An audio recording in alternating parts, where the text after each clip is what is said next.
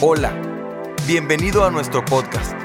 Deseamos que a través de este mensaje tengas un encuentro con Jesús y que tu vida sea animada.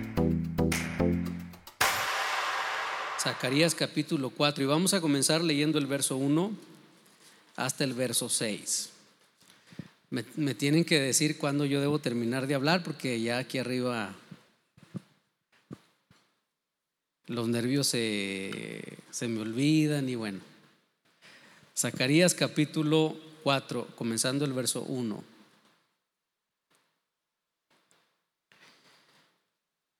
Creo que todos lo han encontrado ya. Dice el pasaje comenzando el 1 hasta el verso 6. Volvió el ángel que hablaba conmigo y me despertó como un hombre que es despertado de su sueño y me dijo, ¿qué ves?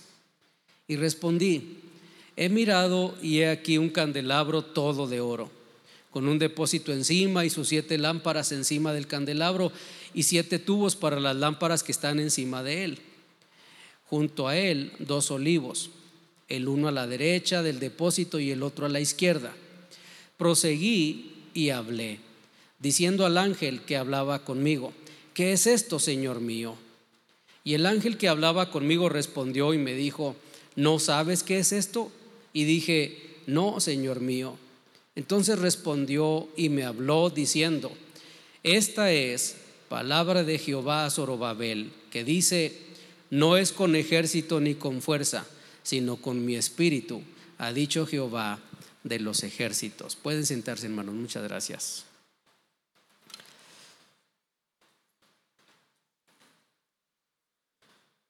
Después de los días de resurrección, usualmente o tradicionalmente se celebran los días del Pentecostés. 50 días después del viernes de crucifixión o la celebración de la Pascua, se celebra el Pentecostés. Y en esta celebración registra el texto bíblico en, en el libro de los Hechos, que es el momento preciso en el que descendió el Espíritu Santo en aquellos primeros ah, creyentes de lo que había sucedido en Jerusalén. En realidad tenían muchas dudas, más que autoridad tenían problemas y no sabían cómo es que los iban a resolver.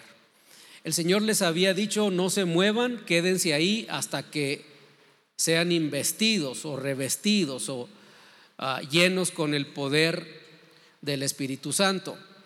Y ese día descendió el Espíritu Santo en Jerusalén. Es probable que la mayoría o todos estos que recibieron esta evidencia del Espíritu del Señor hablando en otras lenguas hayan estado en el templo, aunque se lee que estaban en el aposento alto, hay quienes sugieren que es muy probable que este evento haya sucedido más bien en el templo.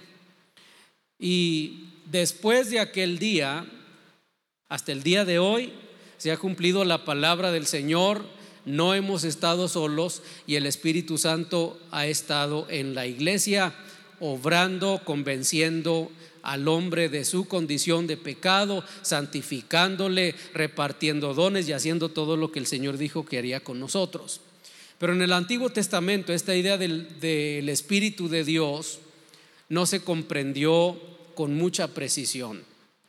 Y en el profeta que leemos ahora, que es Zacarías, está este pasaje, que es realmente en el que yo quiero basar esta plática, entonces respondió y me habló diciendo, este es Zacarías, diciendo, esta es palabra de Jehová a Zorobabel, que dice, no con ejército ni con fuerza, sino con mi espíritu, ha dicho Jehová de los ejércitos. Estoy seguro que muchos de nosotros hemos oído más que una vez esta expresión, tal vez hasta hemos usado este texto.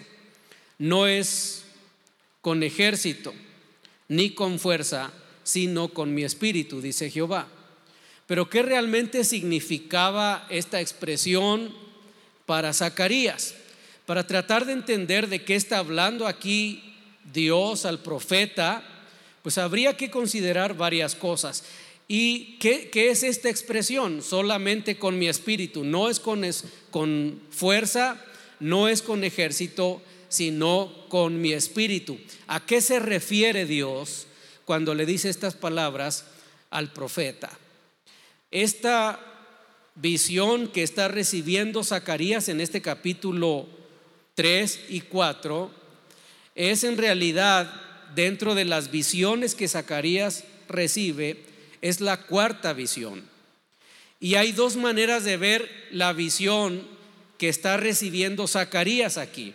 Una de las formas a la que se le puede sacar, por cierto, mucho provecho es considerando los elementos dentro de esta visión. Es parte de lo que nosotros ya hemos leído. Dice el pasaje eh, o dentro de estos textos en el capítulo 4 que vio un candelabro todo de oro con un depósito encima con siete lámparas encima del candelabro y siete tubos para las lámparas que estaban encima de él. Esta es una visión muy característica de el Antiguo Testamento. La idea de un candelabro de oro que es muy significativo también por el material y la idea de siete lámparas que son alimentadas de manera individual por un tubo o por siete tubos que salen de un depósito. En la visión de Zacarías es un candelabro con siete brazos y tiene siete lámparas arriba, pero el depósito del que sale el aceite y que alimenta estas siete lámparas no está suspendido en nada. No hay nadie que lo sostenga. Es un depósito de aceite arriba de las siete lámparas que están sobre el candelabro de oro. Y un poco de la explicación es que ese depósito que es independiente y que nadie sostiene de alguna manera es una representación de Dios mismo, de Cristo sosteniendo con su espíritu, que es el aceite, este candelabro y estas siete lámparas. Y hay más que explicar sobre el asunto, pero en realidad no nos vamos a centrar en eso. La otra forma de ver esta visión, además de estos elementos que son el aceite, el candelabro, las lámparas, el, depósito de aceite individual, la otra forma de entender esta visión es por los personajes. Y es ahí donde yo quisiera centrar eh, esta plática con usted. Y dentro de los personajes están Josué. Josué el sumo sacerdote. Por supuesto, no es Josué el que introdujo al pueblo de Israel en la tierra prometida. Se trata de un sacerdote, hijo de Josadac. Estos vivieron en el tiempo de la restauración, después de la regresión o de el regreso de Israel después de la cautividad en Babilonia. Ellos volvieron a Jerusalén después de aquellos 70 años.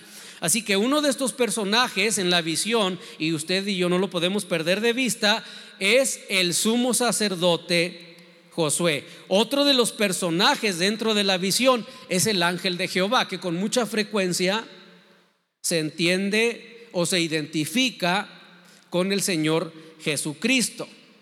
Josué está de pie frente a el ángel de Jehová.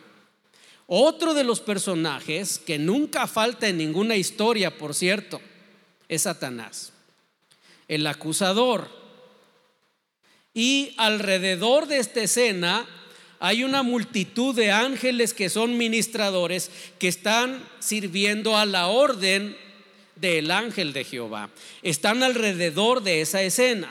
Y además de esto, está el profeta Zacarías eh, como un espectador que está recibiendo la visión, pero dentro de la visión, es decir, Zacarías no está acá afuera, en, en, algún sentido viendo una visión. Zacarías se está viendo a sí mismo dentro de la visión y está participando de manera verbal dentro de la visión. Esto es, es, es interesante. Usualmente cuando los profetas recibían las visiones, lo que, lo que pasaba es que ellos caían en una especie como de éxtasis y comenzaban a ver algo, pero ellos estaban afuera de la escena. Y en esta ocasión, Zacarías es introducido en la escena. está dentro de la escena. Y su participación solamente es verbal. Él está hablando directamente con el ángel. Él no está, no está afuera de la escena haciendo preguntas. Él está adentro de la escena participando y está conversando dentro de la escena. Y en esta visión, el sumo sacerdote, que es ah, Josué, está de pie frente al Señor. Y esta expresión que dice que el sumo sacerdote está de pie frente al ángel de Jehová, significa que está vestido con sus ropas sacerdotales, las que usaba el sumo sacerdote. Los sacerdotes no vestían todos la misma ropa ni lo hacían siempre. Solamente en ciertos eventos y ocasiones especiales el sumo sacerdote vestía las ropas que habrían sido dadas por Dios a Moisés. En esta ocasión ya habrían pasado cientos de años de que ellos habían conservado esta ropa o posiblemente hecho alguna nueva. Y esta ropa sacerdotal estaba diseñada específicamente para ministrar delante del Señor. Y el único que la puede usar es el sumo sacerdote, nadie más. Y estamos hablando de esa ropa que de alguna manera tal vez usted conoce o hemos leído que consistía de varias túnicas y de un pectoral con piedras de colores y piedras cargadas sobre los hombres, hombros, seis de cada lado, unas campanillas de oro con grabados y una ropa de colores azules, rojo, blanco, algo espectacular de lino fino, algo muy caro, hecho única y exclusivamente para ser vestida por el sumo sacerdote. El pasaje hace entender que, que Josué está de pie frente al ángel del Señor con la ropa que viste el sumo sacerdote en ocasiones muy especiales. Y dice el pasaje que está al lado del sumo sacerdote, eso está en el capítulo 3, está Satanás, este otro personaje. Y Satanás está acusando delante del ángel del Señor a Josué. Esta es la escena más o menos de lo que sería un tribunal de esa época. De manera que el sumo sacerdote con las ropas reales está siendo acusado de cosas horrendas. La narrativa en el texto no nos dice de qué. No nos dice cuáles son las acusaciones de Satanás en contra de aquel hombre vestido con ropas lujosas. Lo que nos dice es que Satanás está acusando delante del ángel del Señor. A un lado de ahí está diciendo, este hombre es culpable de tales y cuales cosas. Lo, lo más terrible de la escena, según el capítulo 3, es que todo lo que Satanás está diciendo con respecto a el sumo sacerdote es cierto. El texto sugiere que el sumo sacerdote con esas ropas extraordinarias, únicas en el mundo, están sucias, inmundas. Algunos sugieren la idea de que la ropa del sumo sacerdote está manchada con excremento, una cosa asquerosa, horrenda. Casi que no podemos entender y, de hecho será muy difícil para nosotros tratar de imaginar el impacto que esta escena está produciendo en la vida del profeta Zacarías. Zacarías es profeta y Zacarías reconoce y entiende el valor de un hombre vestido, en el caso del sumo sacerdote, con una ropa como esta. No es una ropa común. Y vuelvo a repetir, la idea de que esté de pie significa que la acusación que Satanás está haciendo en contra del sumo sacerdote no solamente es real, sino que el sumo sacerdote está siendo acusado en sus funciones sacerdotales. No lo están acusando de algo ajeno a lo que él es como sacerdote. Y un sacerdote en Israel era el intermediario, era el medio por el cual el pueblo se acercaba a Dios. Y está siendo acusado en esa función. Y la acusación debe ser sumamente grave. Vuelvo a repetir, aquí no está la narrativa de que se le acusa, pero se entiende que es una acusación sumamente grave, escandalosa. La peor de todas. Imagínese la que usted quiera. Y esta es la escena en la que el Señor le está dando esta palabra a Zacarías. En esta escena que estoy tratando de describir es que el Señor le dice a Zacarías, no es con ejército y no es con fuerza, sino con mi espíritu, ha dicho Jehová de los ejércitos. ¿Qué cosas? No se hacen con un ejército, qué cosas no se hacen por el poder humano, qué cosas no se hacen con la fuerza que el hombre tiene para conquistar gobiernos, tierras, qué cosas no se pueden hacer con la fuerza que el hombre tiene para conquistar el espacio, la voluntad del hombre, qué cosas no se hacen con todo lo que el hombre tiene para conquistar.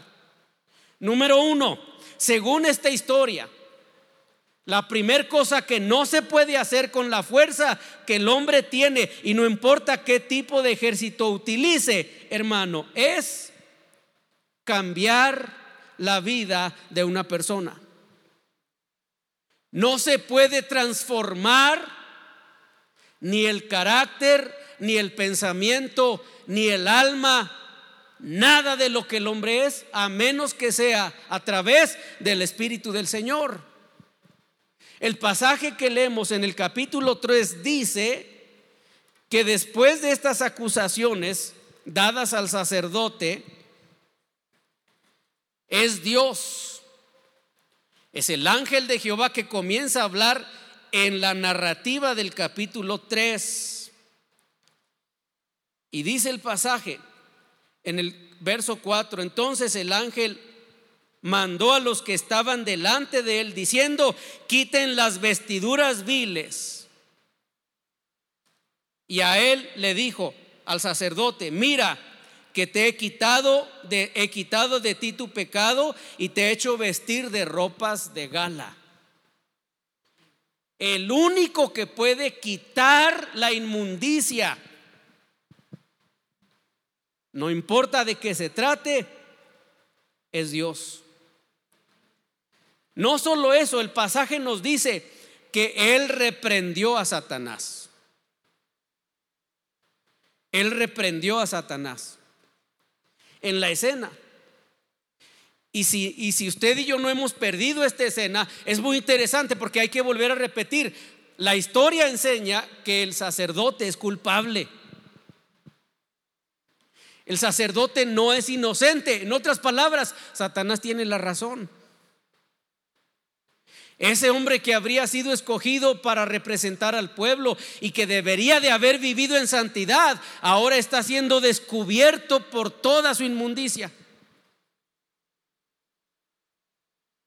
Y en medio de esa situación, en lugar de esperar lo que posiblemente debe ser obvio, que el ángel de Jehová o Dios mismo condene la condición de aquel que él escogió para servirle, en lugar de proferir una condenación o cualquier otra cosa, el pasaje dice que entonces lo que hace es reprende a Satanás por venir a acusarle y luego ordena a todos los que están alrededor sirviendo en aquella escena y dice, quítenle las ropas inmundas y vístanlo de ropas nuevas y pongan una mitra nueva en su cabeza, báñenlo, limpienlo, déjenlo impecable.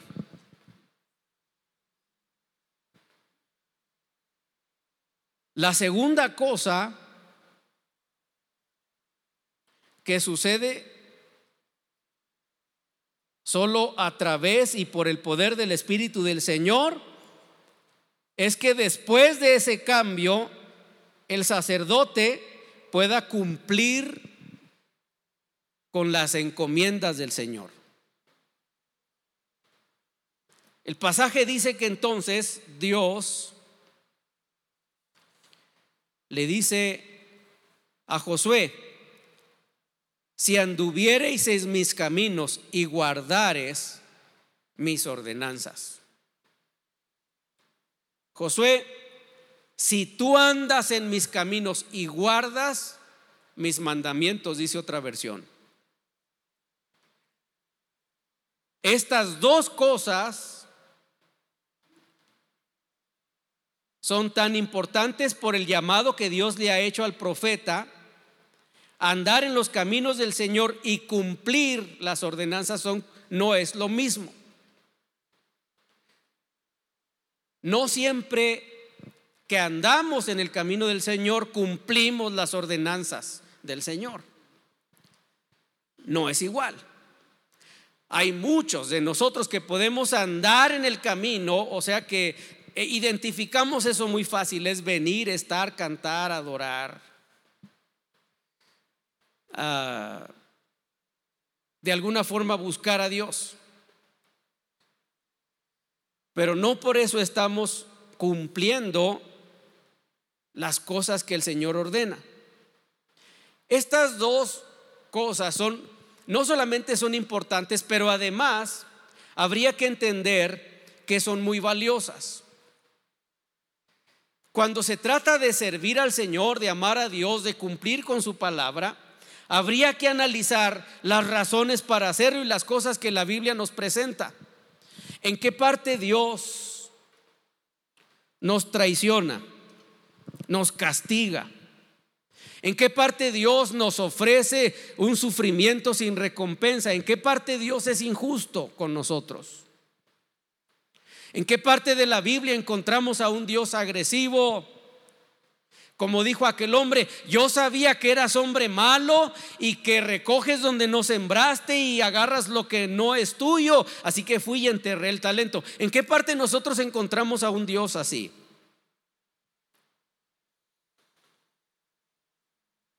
si andas en mis caminos y guardas mi ordenanza. Tercer cosa que sucede solo con el Espíritu del Señor, según este pasaje, hermanos, es recibir una recompensa.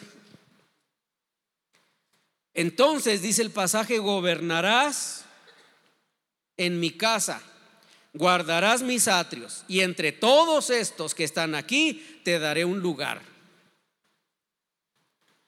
Gobernarás mi casa, guardarás los atrios y tendrás un lugar entre todos estos. Acuérdense que todos estos eran todos los ángeles que estaban sirviendo.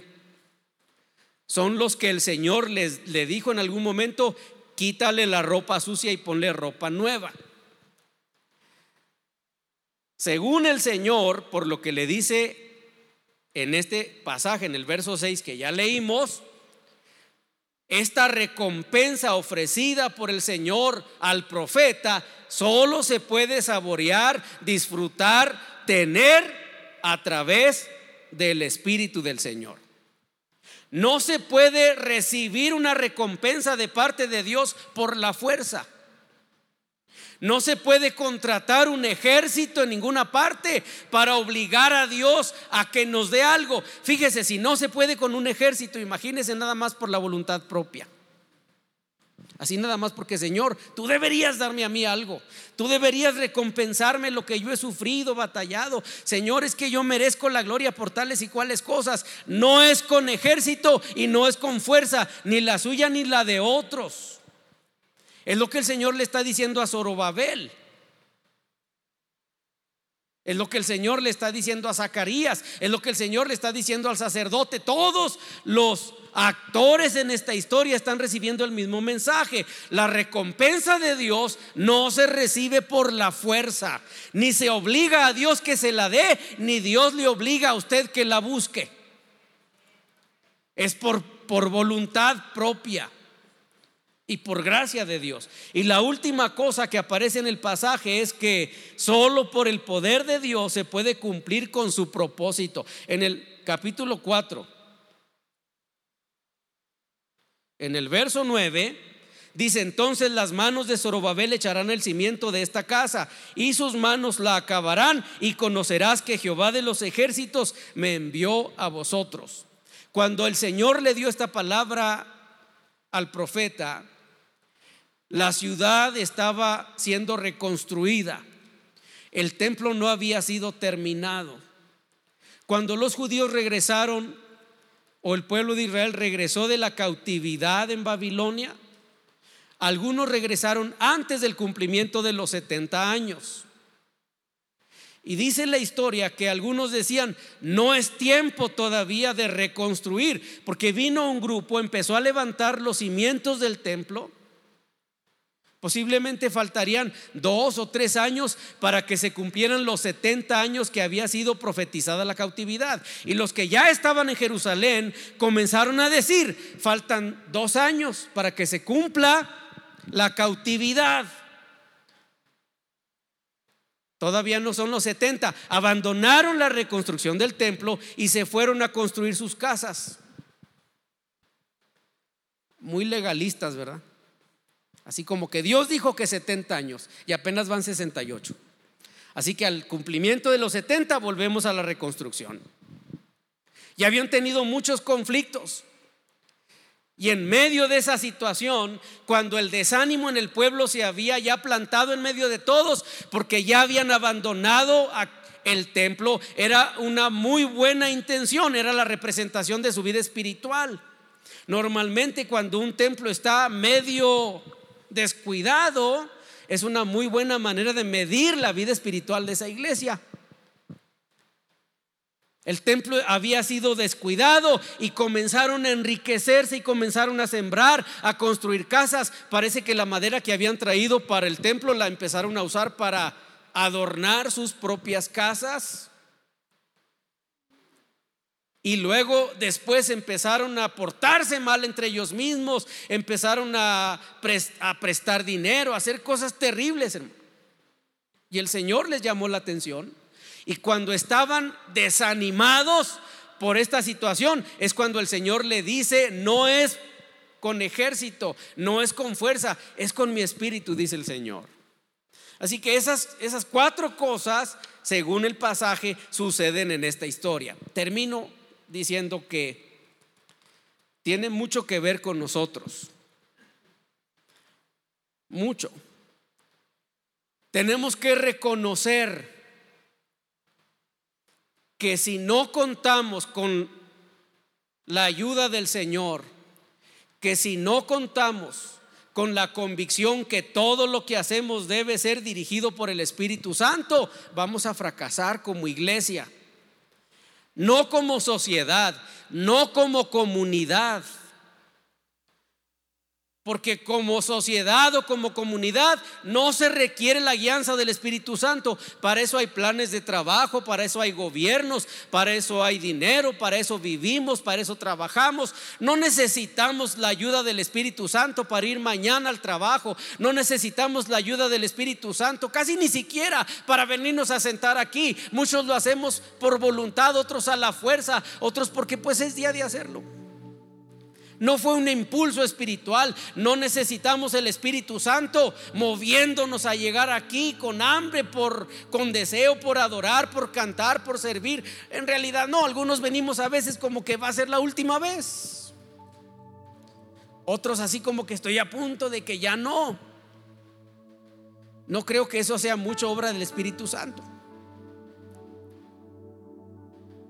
Pero si pretendemos si pretendemos que sucedan cosas extraordinarias entre nosotros, si tenemos que tener conciencia, hermanos, que no es por el plan de la iglesia o el pastor o los recursos que nosotros tenemos. Tenemos que entender que en medio de todas las situaciones, incluyendo si es que sucede el desánimo, la única manera de salir adelante es con el Espíritu del Señor. Eso es lo que el Señor le estaba diciendo. No es con fuerza, no es con, con ejércitos, no es con las bancas llenas con los que se hace la obra de Dios. Aquí podría estar a reventar y eso no significaría nada. Necesitamos entender el valor de depender de la obra del Espíritu Santo en nuestras vidas. Es lo que el Señor le está diciendo. Necesitamos entender que no se trata de llenar por llenar, que no se trata de tener por tener. Necesitamos entender que si no es el Espíritu Santo transformando la vida nuestra, es inútil todos los sermones y los programas y todo lo que hagamos. Delante del Señor todos estamos desnudos. Delante del Señor nadie, ninguno de nosotros puede cubrir su inmundicia. El Señor sabe cómo vivimos. Aquí posiblemente ni se note, pero quién sabe. Si esta misma noche fuéramos llevados delante del Señor y comenzara Satanás a decir, eres culpable de esto y de esto, de las cosas más horrendas, de inmoralidad, de pornografía, de quién sabe cuántas cosas, quién sabe si todo lo que pudiéramos hacer sería agachar la cabeza y decir, sí, es cierto.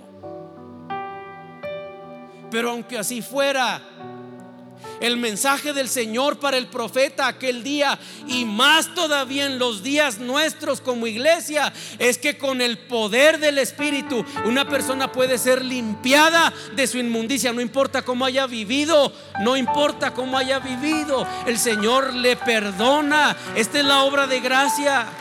La Biblia enseña que el Señor se fue y nos dejó su Espíritu Santo para eso, para convencernos para decirnos, se trata de ti, te están hablando a ti, para redarguir. Nosotros no podemos hacer nada para limpiar nuestra propia vida. No podemos hacer nada para cambiar nuestras ropas. No podemos hacer nada, dice el profeta Isaías, aunque te laves con lejía, que es un ácido que desbarata cualquier metal aunque te laves con lejía y amontones jabón sobre ti, no puedes limpiar, no puedes. Dice el profeta, no puede borrar sus rayas el tigre. No hay manera, hermano, si no es por medio y a través del Espíritu de Dios. No se puede cumplir con la encomienda del Señor para nosotros como iglesia si no es a través de el Espíritu Santo.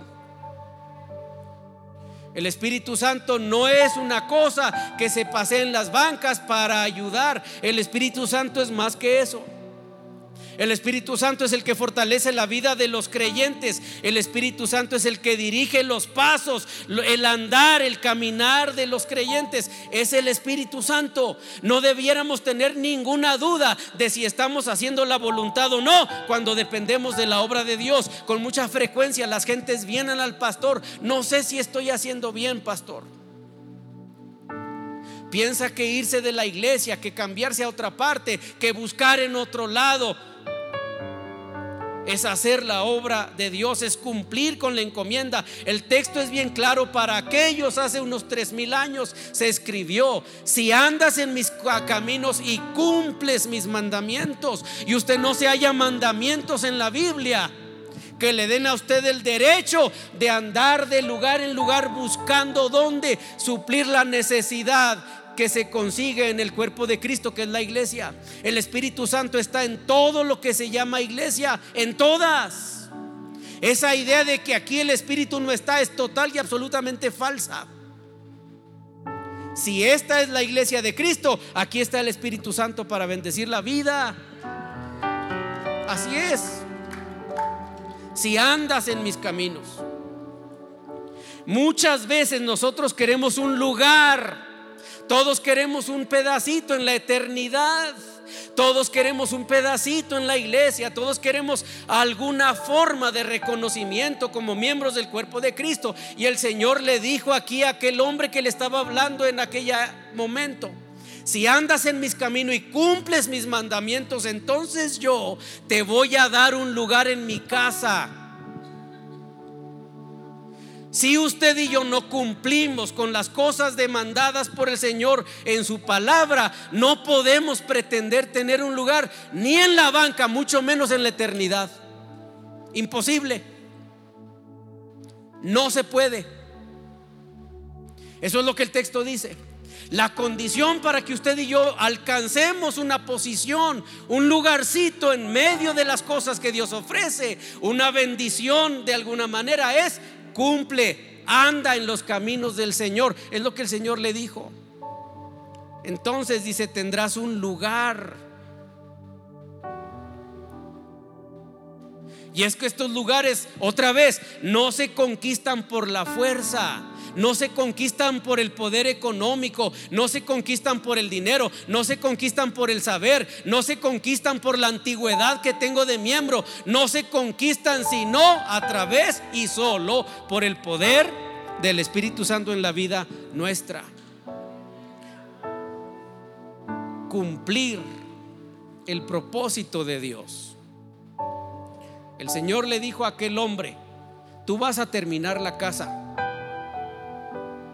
cuando parecía que no era cierto, iba a ser imposible. No existen, según el Nuevo Testamento, ni un solo creyente que no tenga en su vida un propósito por el cual el Señor lo salvó. No hay. No hay. ¿Sabe usted cuánta gente? A lo mejor se contaría por miles de millones, no sé si igual o menos o más que los que actualmente son miembros de una iglesia, pero cuánta gente que en algún momento de su vida dijo, yo no voy a volver atrás, y hasta lo cantó. A lo mejor lo cantó, no vuelvo atrás, no vuelvo atrás. ¿Cómo va ese? Aunque me llamen un aleluya y no vuelvo atrás, no vuelvo atrás. Era un coro viejo, ¿no? Pero hay algunos que ni siquiera aleluya les dijeron, ni casi que ni la lengua le sacaron, nada más no, no, no pudieron avanzar en la vida cristiana, se quedaron atrás y ya no alcanzaron a cumplir el propósito por el cual el Señor los había llamado. Estoy convencido que si yo preguntara de uno por uno, ¿tiene, ¿tiene usted planes de fracasar?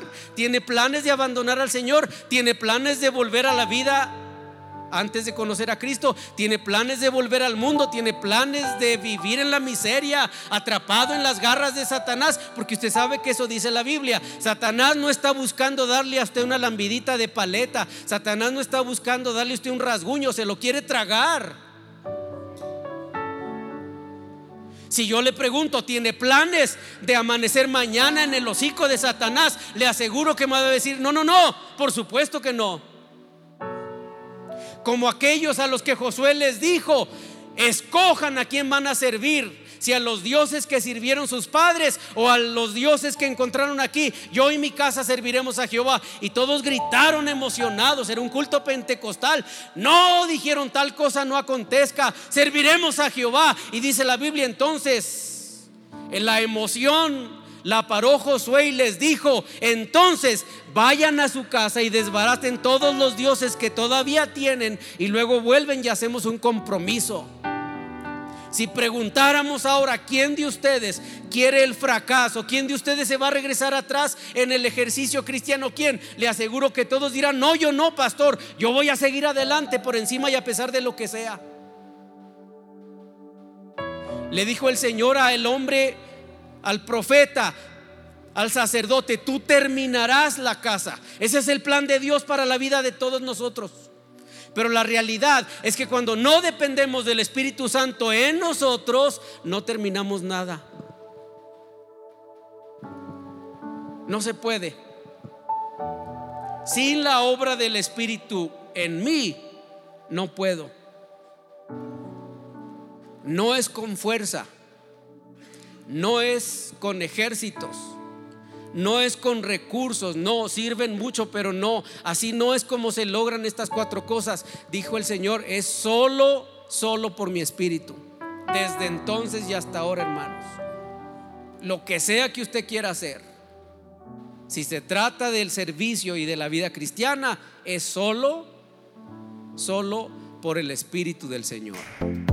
Deseamos que Dios haya hablado a tu vida de una forma especial. Si deseas saber más sobre este ministerio, visita nuestra página www.canticonuevo.tv y nuestras redes sociales Cántico Nuevo EP. Y recuerda, tus mejores días están por venir.